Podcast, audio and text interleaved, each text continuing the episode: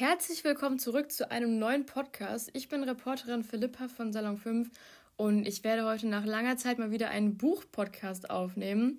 Ich habe vor kurzem Die erste Liebe von John Green zu Ende gelesen. Ähm, das ist ein Buch, was ich mir von einer Freundin ausgeliehen habe und bin wirklich sehr froh, dass ich mir das ausgeliehen habe, weil ich es echt mega cool finde. Es ist irgendwie so ein typisches, ähm, so ein typischer Teenage-Roman und hat mir echt Spaß gemacht zu lesen weil es einfach ziemlich lustig ist, mit viel Humor und ähm, lustigen Witzen. Und ähm, ja, ich stelle euch einfach mal vor, was denn das für ein Buch ist und worum es da geht. Ähm, und werde vielleicht noch ein bisschen, ja, nachdem ich das gelesen habe, ein bisschen Hintergrundwissen einbringen. Ähm, ja, also, Colin ist ein echtes Wunderkind. Er beherrscht elf Sprachen fließend, liebt Anagramme und gilt als wandelndes Lexikon. In der Liebe nützt ihm das allerdings wenig. Gerade hat ihn zum 19. Mal ein Mädchen namens Catherine verlassen. Auf einer Autofahrt durch die USA, zu der ihn sein bester Freund Hassan überredet hat, entwickelt Colin ein Theorem, mit dem er ab sofort vorausberechnen will, wann ihn eine Freundin abservieren wird. Als er Lindsay kennenlernt, scheint sich seine mühsam ertüftelte Formel tatsächlich zu bestätigen. Aber hat er auch wirklich alle Variablen berücksichtigt? Ja, das ist erstmal das, worum es geht, steht auch selbst im Buch drin. Und ähm, ja, also das Buch hat insgesamt, wenn man jetzt den Anhang nicht mitberechnet, ich will nicht lügen, 297 Seiten. Ähm, danach kommt aber allerdings auch noch so ein Kommentar von dem Verfasser selbst und auch ein Anhang, ähm, da das Buch sehr ja, mathematisch ähm, ist teilweise. Ähm, steht im Anhang erklärt, was es überhaupt mit den mathematischen Formeln des Theorems auf sich hat. Ähm, ich selbst bin eine sehr schlechte Mathematikerin. Also am Anfang dachte ich auch, als diese Formeln aufgetaucht sind, oh je, ich werde wahrscheinlich nichts davon verstehen. Aber dadurch, dass es nicht direkt mit, also nicht nur mit Mathe irgendwie verbunden ist, sondern halt auch einfach mit dieser Vorausberechnung der, ähm, der Abservierungen, ähm, ist es echt lustig und man hat sogar Spaß, es zu lesen. Ich habe mich selbst gewundert, dass mich diese mathematischen Sachen in gewisser Weise auch irgendwie interessieren könnten. Also da muss man jetzt keine Angst äh, vor haben, dass äh, man das Buch nicht lesen möchte, wenn man schlecht in Mathe ist. Das geht mir nämlich genauso und das äh, es war bei mir halt jetzt nicht der Fall. Im Anhang wird dann nochmal später das äh, Theorem genau erklärt, weil es halt wirklich ähm, ja auf echter Mathematik basiert quasi. Natürlich kann man nicht ähm, voraussagen durch irgendwelche Rechnungen, wer wann oder ob man überhaupt absolviert wird von jemandem. Ähm, aber trotzdem macht es in diesem Buch äh, irgendwie Sinn und ist echt lustig zu lesen. Und ja, es geht halt wie, wieder, wie gesagt um diese zwei Jugendlichen. Und Colin, der Protagonist, ist halt irgendwie ziemlich traurig und ziemlich down, als ihn seine 19. Catherine abserviert. Er hatte wirklich 19 Freundinnen, die alle Catherine hießen. Das kommt natürlich auch selten vor. Und ähm, ja, er ist dann, sein Herz ist ziemlich gebrochen, als äh, die 19. Catherine mit ihm Schluss macht, ähm, woraufhin dann Hassan, sein bester Freund, und er eine Reise antreten wollen.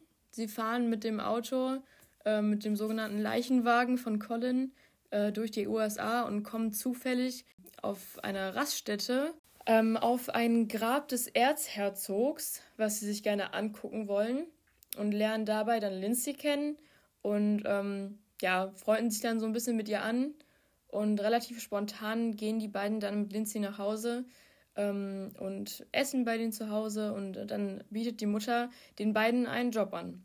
Und ähm, sie sollen bei dem Job, also die Mutter, die hat eine Firma und ähm, die wohnen in einem kleinen Ort und die beiden bekommen den Auftrag, die Menschen, die in der Stadt seit Ewigkeiten wohnen, also die älteren Menschen, ähm, ihnen Fragen zu stellen über die Stadt, um die Geschichte der Stadt so zu erfahren. Was ist in der Stadt passiert, seitdem sie da wohnen?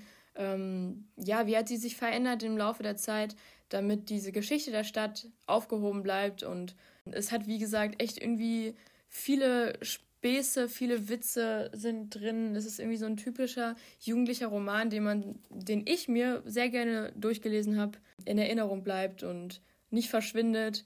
Ja, und währenddessen, während ihres äh, Aufenthalts da, in Gutshot, so nennt sich der Ort, ja, haben sie dann relativ viel erlebt, sowohl mit Lindsay, ähm, mit der Tochter, ähm, die im gleichen Alter ist wie die beiden Jungs, ähm, als auch alleine und fahren viel rum und interviewen viele Leute, die in der Firma ähm, arbeiten oder gearbeitet haben und äh, da in diesem Ort leben. Und es ist echt, ähm, ja, ein sehr spannendes Buch. Ähm, immer, immer kommt was Neues dazu. Man hat Lust weiterzulesen. Es sind viele diese jugendliche, jugendlichen Sprüche darin, äh, die echt lustig sind. Und ähm, das Coole dabei ist halt auch, das ähm, entwickelt sich ja heute im Laufe des Sprachwandels bei uns sehr krass, dass andere Sprachen Einfluss auf die deutsche Sprache haben und somit sehr viele Wörter aus anderen Sprachen, wie zum Beispiel Anglizismen, auch bei uns in der Sprache landen. Ähm, zum Beispiel wie das Wort lost, was ja mittlerweile sehr viele Jugendliche verwenden, ist ja auch ein englisches Wort. Ähm, und solche Sachen treten öfter in diesem Buch vor. Hassan spricht nämlich Arabisch und da Colin elf Sprachen sprechen kann und Arabisch auch darunter ist, äh, sprechen die beiden zwischendurch auch einfach mal Arabisch. Also zum Beispiel, wenn andere Leute nicht verstehen sollen, was die beiden gerade reden, was ja in gewisser Weise auch ein bisschen wie so eine Geheimsprache ist. Und es ist echt lustig. Also teilweise kennt man bestimmte Wörter auch. Man kennt ja auch irgendwie ähm, Wörter wie Mashallah oder solche Dinge. Und äh, die treten zwischendurch auf. Er spricht teilweise auch Italienisch, auch mit Lindsay, die Italienisch sprechen kann. Ähm, und ja, viele Leute denken, dass Colin total das Genie ist und Colin möchte halt in seinem Leben einfach erreichen, dass er irgendwas Tolles entwickelt, irgendwie in Erinnerung bleibt. Und er hat dann ganz viele Genies als sein Vorbild. Und er möchte halt einfach in seinem Leben erreichen, dass er sowas wie zum Beispiel Einstein, irgendwelche Formeln entwickelt, die ihn dann in Erinnerung behalten. Ähm, und deshalb ähm, möchte er halt dieses Theorem irgendwie entwickeln.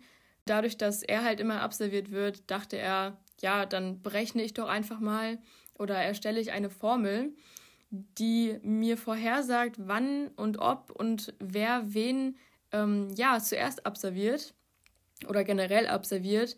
Und ähm, ja, dann wird zwischendurch in dem Buch werden dann auch Graphen gezeigt, also wie Colin das meint. Das ist eigentlich auch ganz schön, wenn es so anschaulich bleibt und man zwischendurch, es ist jetzt nicht wie ein Bilderbuch, so kann man sich das jetzt nicht vorstellen. Äh, das passiert auch nicht auf jeder Seite, aber ähm, zwischendurch treten dann halt mal ähm, irgendwelche Bilder auf, irgendwelche Graphen, die erklären, was Colin damit meint, mit seinem Theorem. Ähm, und ja, er hat dann da in dem Theorem, in dem Graphen, sieht man dann den Sitzen Lasser und den Sitzen Gelassenen und dann sieht man da die Parabel ähm, und das wird später auch nochmal alles genauer erklärt. Dadurch versteht man das auch nochmal besser. Und das Lustige, was ähm, ich an dem Buch echt irgendwie cool finde, weil man das normalerweise nur aus so äh, krassen Arbeiten kennt, so wie in der Facharbeit, ähm, da ist es nämlich so, dass hier relativ viele Fußnoten gemacht werden in dem Buch.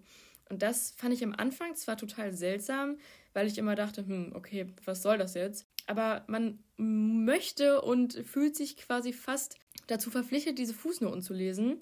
Und das ist jetzt keine schlechte Verpflichtung. Das ist irgendwie im Endeffekt, macht es schon Sinn, die zu lesen.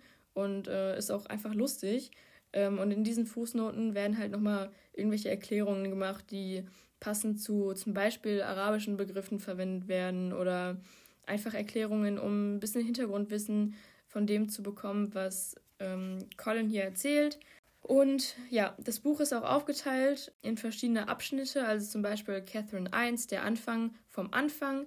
Also ähm, man bekommt dann zwischendurch Einblicke von dem Hier und Jetzt, zwischendurch aber auch andere Einblicke, wie die ganzen Liebesgeschichten von Colin abgelaufen sind. Und am Ende erklärt er auch einmal kurz und knapp, wie seine ganzen einzelnen Catherines waren und warum er von ihnen verlassen wurde. Und ähm, das ist zwar das fand ich, hätte ich also, fand ich recht schwer. Am Anfang dachte ich nämlich, als ich dann gesehen habe, oh, er will jetzt alle aufzählen, ähm, fand ich das ein bisschen seltsam, weil es halt wie so eine Aufzählung hätte kommen können. Aber dadurch, dass es irgendwie so kurz und knapp beschrieben war und man doch durch die ganze Geschichte wissen wollte, welche Gründe die ganzen Catherines dafür hatten, Colin zu verlassen, weil es teilweise auch echt so ein bisschen banale Gründe waren. Aber das war im Endeffekt irgendwie doch nicht so eine Aufzählung und äh, man konnte es gut lesen. Und es ist generell auch ein Buch, was man gut lesen kann. Also es ist so ein bisschen jugendlicher geschrieben, aber jetzt nicht so, dass man denkt, ach du Scheiße, was ist das denn für ein jugendlicher Slang? Also echt eine, eine richtig gute Mischung und gute Balance, die ähm, John Green, der Autor, da gefunden hat. Und ähm, ja, John Green, finde ich, ist generell ein echt cooler Autor, der sehr jugendliche äh, Romane verfasst, wie zum Beispiel auch Das Schicksal ist ein mieser Verräter. Da habe ich ja schon mal einen Buchpodcast drüber gemacht, ist auch eines meiner Lieblingslieder. Äh, Lieblingslieder, genau. Lieblingsbücher. Ähm, nee, und ich finde, dass der echt irgendwie ein, eine gute Art und Weise hat, Bücher in einem angemessenen jugendlichen Slang rüberzubringen, weil es einfach nicht zu viel des Guten ist, aber trotzdem, ja, kann man das echt gut lesen und macht auch ähm, Spaß, das zu lesen. Und ich würde das Buch echt für Jugendliche, die ähm, sowas mögen, würde ich es echt empfehlen. Ähm, es ist natürlich halt auch einfach ein, in gewisser Weise ein, eine Liebesgeschichte. Und ähm, wer darauf nicht steht, der kann hier schon wieder ausschalten. Aber wenn jemand auf Teenage-Romanzen steht, mit Theoremen verbunden und äh, ja, wie Colin im Endeffekt dazu kommt, diese, dieses Theorem aufzustellen und zu entwickeln ähm, und diesen, diesen Roadtrip-Effekt irgendwie in dem Buch gerne mag, der sollte das auf jeden Fall lesen. Ist ein echt cooles Buch und ähm, Grüße gehen an dieser Stelle auch raus an Tessa, die mir das Buch wärmstens empfohlen hat und äh, mir ausgeliehen hat. Und ähm, ja, es war wirklich ein sehr cooles Buch und ich würde es jedem empfehlen, der auf sowas steht. Das war's auch schon mit diesem kurzen Einblick in John Greens Buch Die erste Liebe nach 19 vergeblichen Versuchen. Ich hoffe, dass äh, ich euch vielleicht ein bisschen als Inspirationsquelle dienen konnte, welches Buch ihr als nächstes lest. Ähm, ich fand es, wie gesagt, sehr cool. Kriegt von mir bestimmt auf einer Skala von 1 bis 10 eine stabile 8 bis 9.